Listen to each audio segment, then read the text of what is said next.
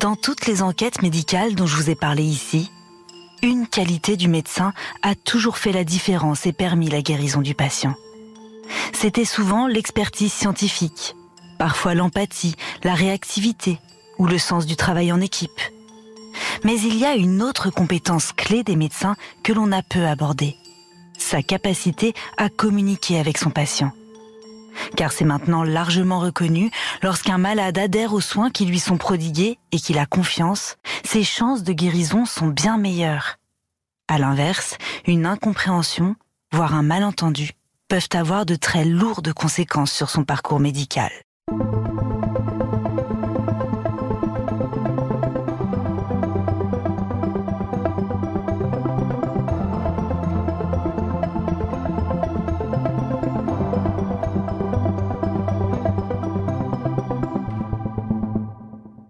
Je suis Éléonore Merlin, journaliste à RTL, et vous écoutez Symptômes. Dans ce podcast, des médecins me racontent le cas le plus marquant de leur carrière. Un patient aux symptômes mystérieux, parfois jamais vu ailleurs, et pour lequel ils ont mené l'enquête. Dans cet épisode, Florane Lecoq, chirurgienne orthopédique spécialisée de la main et du poignet, me raconte une histoire qui lui est arrivée alors qu'elle était une toute jeune étudiante.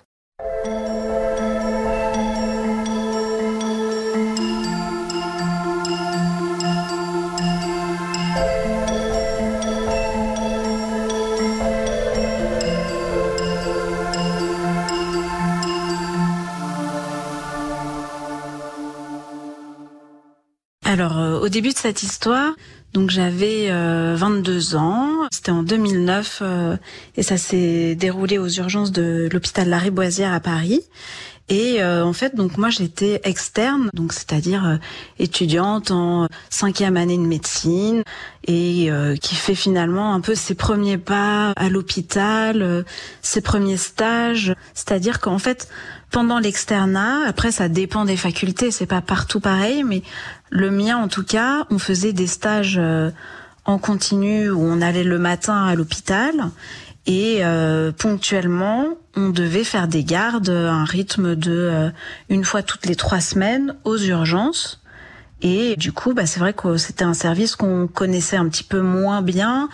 Et c'est un service où il y a, il y a beaucoup de médecins différents, des équipes qui sont très nombreuses. Donc quand on arrive pour prendre sa garde, ben on, on connaît pas forcément euh, les médecins seniors avec qui on va travailler.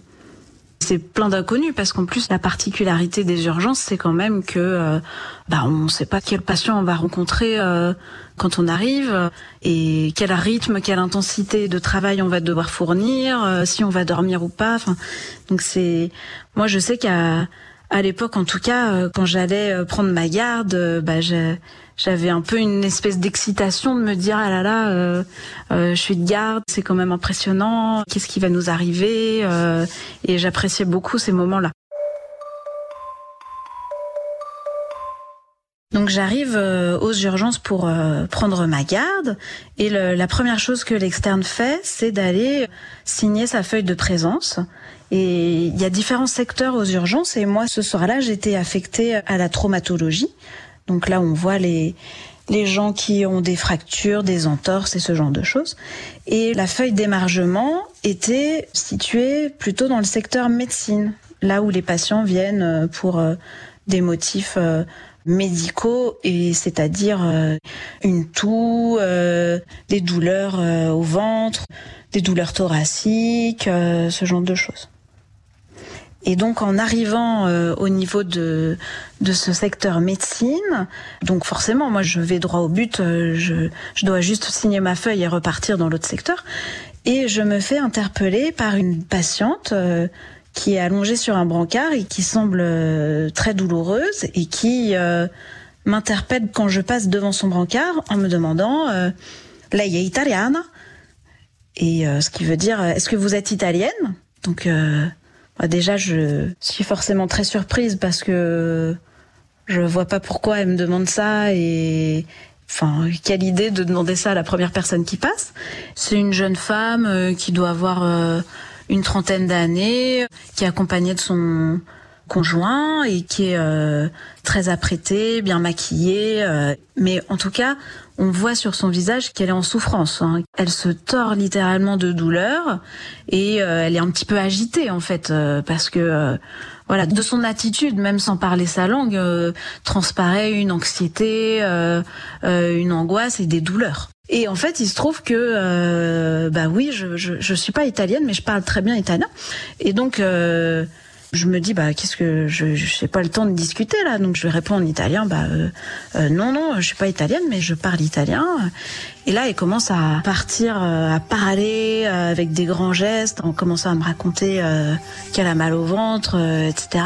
Et je n'ai même pas le temps de réfléchir à tout ça et de me dire bah euh, qu'est-ce que je fais euh, on m'attend quand même quelque part je dois prendre ma garde donc euh, je peux pas discuter et sans avoir le temps de réfléchir à tout ça en fait il y a une infirmière qui me voit et qui me dit attends euh, tu parles italien ne bouge pas je vais chercher le médecin senior L'infirmière repart au pas de course et Florane Lecoq comprend qu'il se passe quelque chose d'anormal. Elle m'a raconté pendant notre entretien que quand on est externe, on a parfois du mal à attirer l'attention des médecins. On se sent un peu interchangeable, tout le monde est occupé. Là, elle sent que c'est différent. Elle va pouvoir concrètement aider grâce à sa maîtrise de l'italien. En attendant l'arrivée du médecin, elle continue donc de discuter avec la patiente pour récolter un maximum d'informations qui seront utiles pour sa prise en charge. Elle continue à me parler en, en italien en me disant euh, j'ai très mal au ventre, euh, ils m'ont donné des trucs, ça me soulage pas. Moi, je veux juste rentrer chez moi en Italie. euh, pourquoi ils me donnent pas quelque chose pour que je n'ai plus mal Euh, Je veux rentrer, je veux partir. Elle était là juste en, en week-end avec son copain euh, à Paris et elle, en fait, quand elle a commencé à avoir des douleurs euh, au ventre qui ont était suffisamment importante pour qu'elle se dise que euh, il faut qu'elle aille euh, consulter en urgence euh, dans un pays qui n'est pas le sien quand même. Eh bien, euh, quand elle a commencé à avoir ces douleurs, elle son but c'était qu'on lui donne quelque chose pour la soulager, pour qu'elle puisse euh, prendre son avion et rentrer, euh, éventuellement se faire soigner chez elle, quoi, si- s'il y avait quelque chose à, à soigner. En fait, là, moi, j'arrive, je connais pas son dossier, je connais pas quels examens on a fait jusque-là, à quel moment de la démarche diagnostique on est la concernant. Donc je peux pas juger à ce moment-là sans avoir connaissance de son dossier euh, si c'est raisonnable ou pas raisonnable. Donc j'attends les explications du médecin senior. Avant de m'interpeller, euh, elle s'apprêtait euh, en fait à, à sortir contre avis médical euh, et à signer une décharge et euh, l'infirmière avait commencé à préparer ses papiers euh, de décharge. Une décharge, en fait, c'est un document qui dit que le patient refuse euh, les soins, refuse la prise en charge. Donc ça n'a pas de valeur juridique dans le sens où si jamais euh, il y a un, drame qui se passe après, ça ne protège pas les médecins, mais ça permet quand même de montrer que le médecin a pris le temps d'expliquer les choses euh, et a fait son devoir d'information, puisque euh, ben il y a quand même eu le temps de préparer des documents en fait. Quand le médecin senior va arriver, m'expliquer un petit peu le dossier, et donc là il me dit bah écoute, ça fait deux heures qu'elle est arrivée. Elle refuse euh, de faire des prises de sang, elle refuse de faire euh, une échographie, alors que euh, elle a des douleurs abdominales qui sont peut-être chirurgicales et qu'on pense qu'elle a peut-être une cholécystite ou une appendicite atypique. donc, faut vraiment qu'on fasse ces examens. Alors, en fait, il pense à ces deux pistes parce que elle a des douleurs très intenses et parce qu'elle a des douleurs qui sont euh, reproduites à la, à la palpation euh, de la partie euh, à droite, on va dire, de l'abdomen. Elle a des douleurs à droite, voilà, mais qui sont pas très bien systématisées. Donc à gauche aussi, elle a un petit peu mal. Et elle a ce qu'on appelle une défense, c'est-à-dire que quand on palpe son abdomen, eh ben il, il a tendance à se contracturer. Ça, c'est un, un des signes qui font penser que euh, bah, y a peut-être une inflammation quelque part dans son ventre euh, et qu'il faut qu'on avance sur son diagnostic. La cholécystite, c'est une euh, atteinte de la vésicule biliaire qui peut prendre plusieurs formes. Donc c'est quand on a des calculs, des des cailloux en fait dans la vésicule et euh, ça peut prendre plusieurs formes et quand c'est dans une forme compliquée par exemple euh, qu'il y a une surinfection c'est quelque chose qui peut être euh, assez grave et qu'il faut prendre en charge très rapidement et c'est pareil, l'appendicite, c'est une urgence chirurgicale. Ce sont des choses, en tout cas dans certains cas, où ça n'a pas de sens de dire ah ben non, laissez-moi sortir, je prends mon avion dans trois heures. La situation est complexe. Ça fait plusieurs heures qu'un dialogue de sourds s'est installé entre le médecin et cette patiente. Elle n'a qu'une envie, qu'on lui donne de puissants antidouleurs et qu'elle puisse prendre son avion qui la ramènera en Italie. Là-bas, elle ira à l'hôpital qu'elle connaît et surtout elle comprendra ce qu'on lui dit. De son côté, le médecin est formel. Ses douleurs et l'examen clinique de son ventre laissent penser qu'elle a peut-être quelque chose de grave. Et c'est le message que doit lui faire passer Florane Lecoq. Donc je, me suis mise à parler euh, italien, alors avec euh, quand même un petit peu de stress parce que euh, j'espérais être capable de lui expliquer tout ça parce que le je connaissais pas spécialement l'italien médical, donc il fallait que j'utilise des termes assez simples pour me faire comprendre. Et déjà, dès que j'ai commencé à parler dans sa langue, ça a fait descendre un niveau de stress et un niveau d'angoisse immédiatement. Et je lui expliquais simplement, écoutez madame, vous avez des douleurs qui sont très importantes. Quand on vous examine, on suspecte qu'il y a euh, peut-être un problème au niveau de la vésicule biliaire ou un problème euh, au niveau de l'appendicite euh, ou un problème digestif. Et il faut qu'on sache ce que vous avez avant de savoir si c'est raisonnable de vous laisser sortir ou pas. Et donc nous avons besoin de faire une prise de sang, de faire euh, un examen d'imagerie qui s'appelle une échographie pour euh, connaître le diagnostic. Et une fois qu'on aura fait le diagnostic, si il y a rien de très grave, eh ben on vous laisse partir et vous ferez la suite de la prise en charge chez vous en Italie. Et si par contre il y a d'autres choses à faire, eh ben je, je viendrai vous l'expliquer tranquillement comme ça. Voilà. Et donc très facilement, j'ai réussi à, la convaincre euh, et je me suis rendu compte qu'en fait, avant mon arrivée, bah c'était euh, l'angoisse qui prenait le dessus et euh, et elle avait rien compris de ce qui se passait quoi.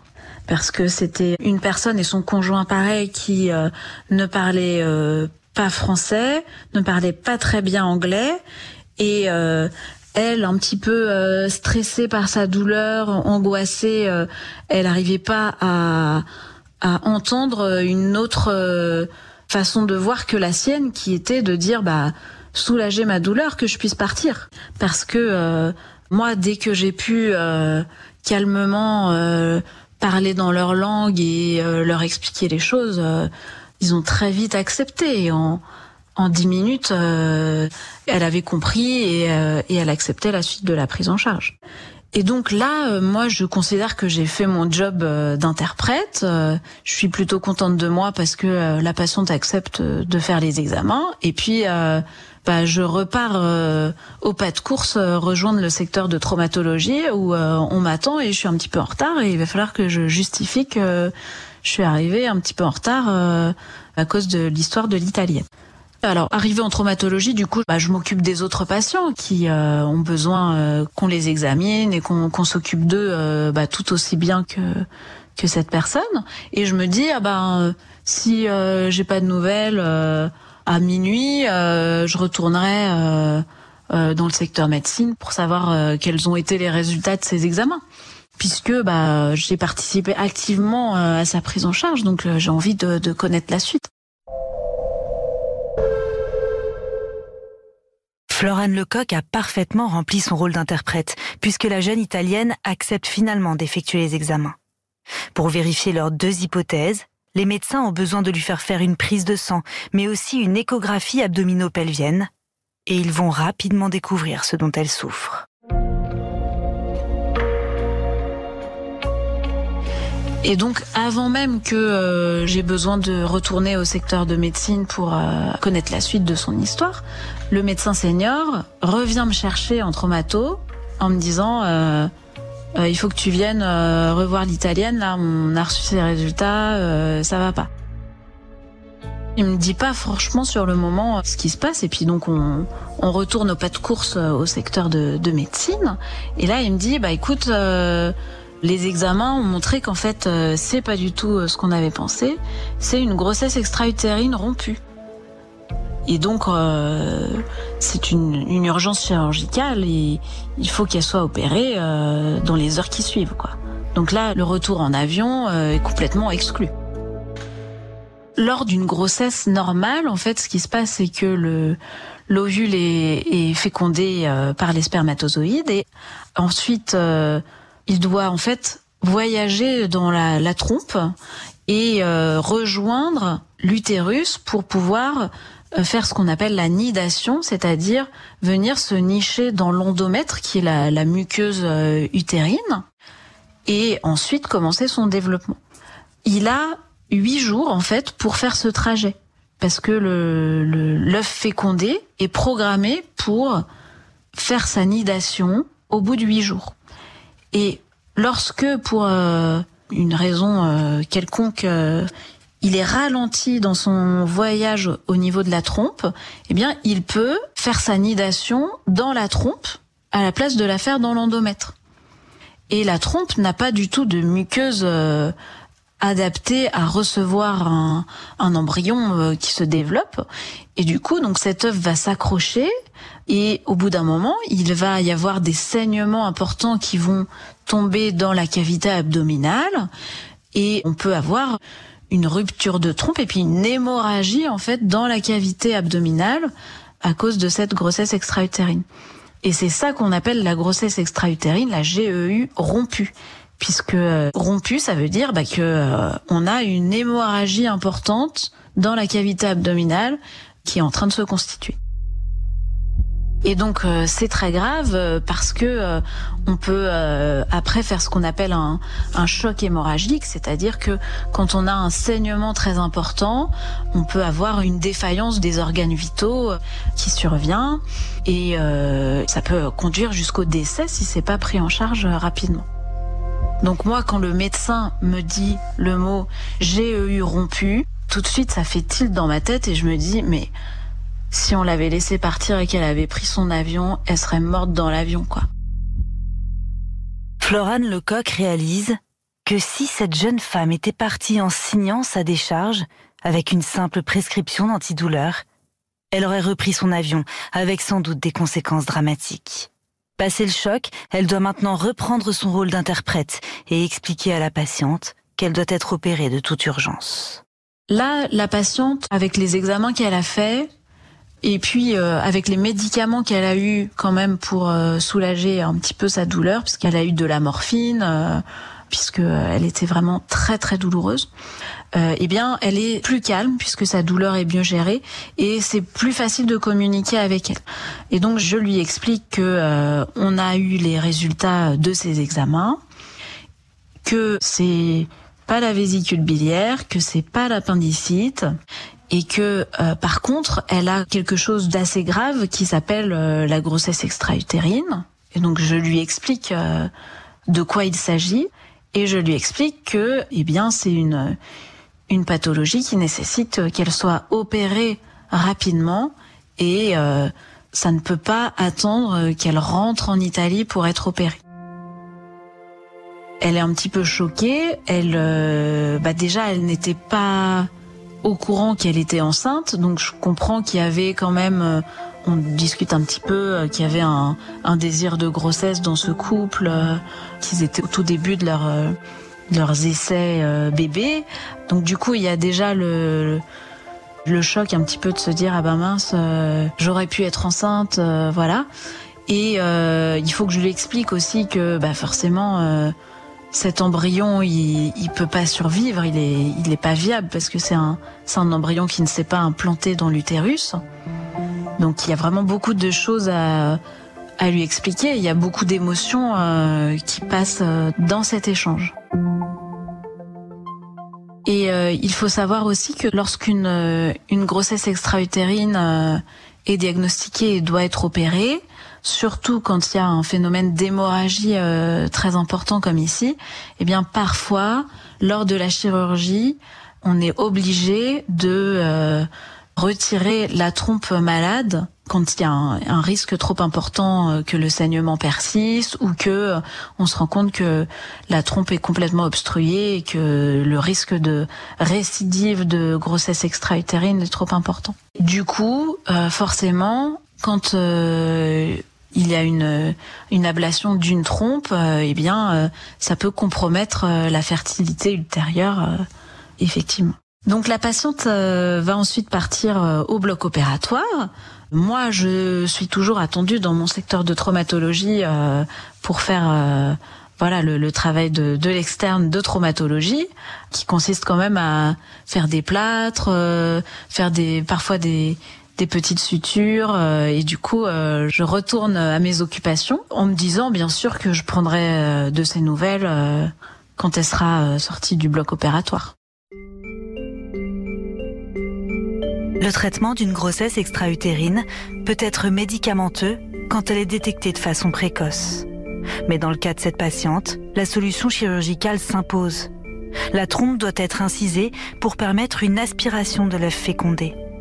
De retour au service de traumatologie, Florane Lecoq attend des nouvelles de la patiente.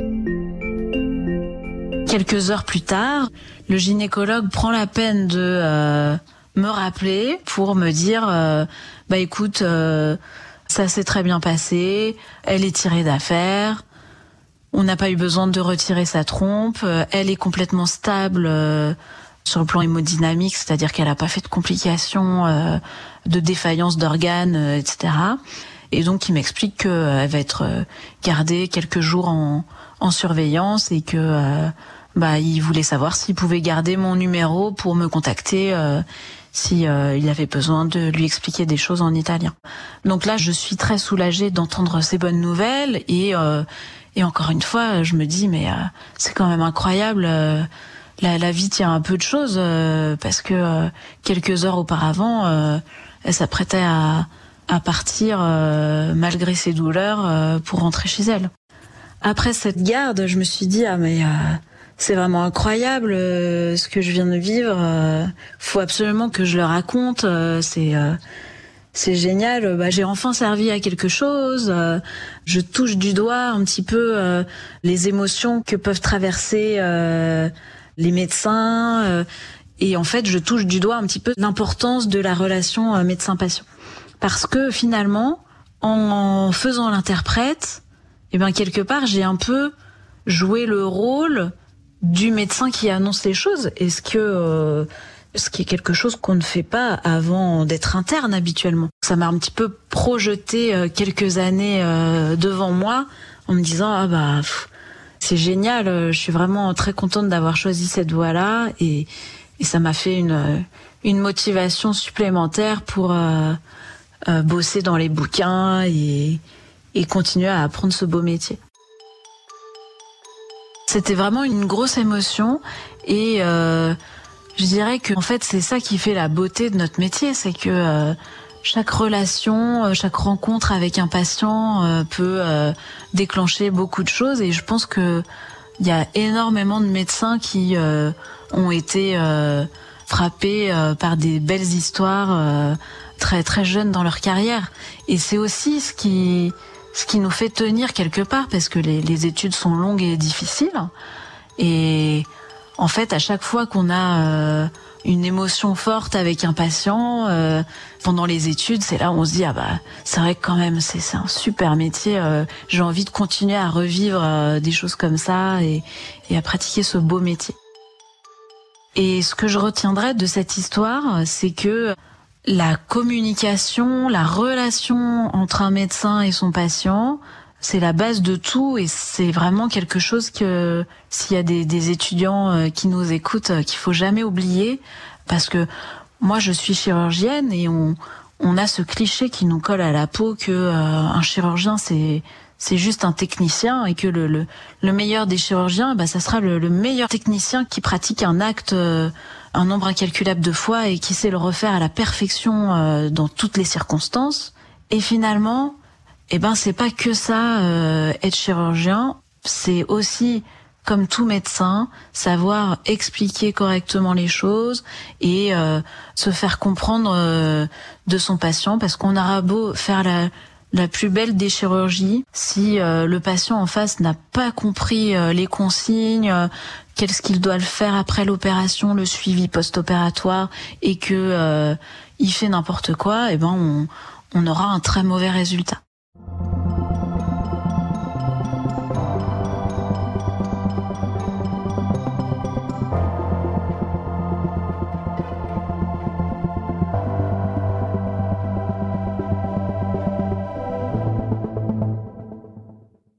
France, on compte chaque année 16 000 cas de grossesse extra-utérine, aussi appelée grossesse ectopique.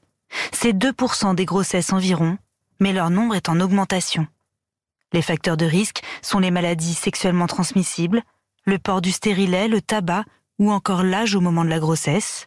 Avoir un enfant est généralement possible après une grossesse extra-utérine, même quand une trompe a dû être enlevée chirurgicalement, mais le taux de récidive est également élevé. Merci d'avoir écouté ce podcast. Pour découvrir tous les autres épisodes, rendez-vous sur rtl.fr, l'application RTL, les principales plateformes.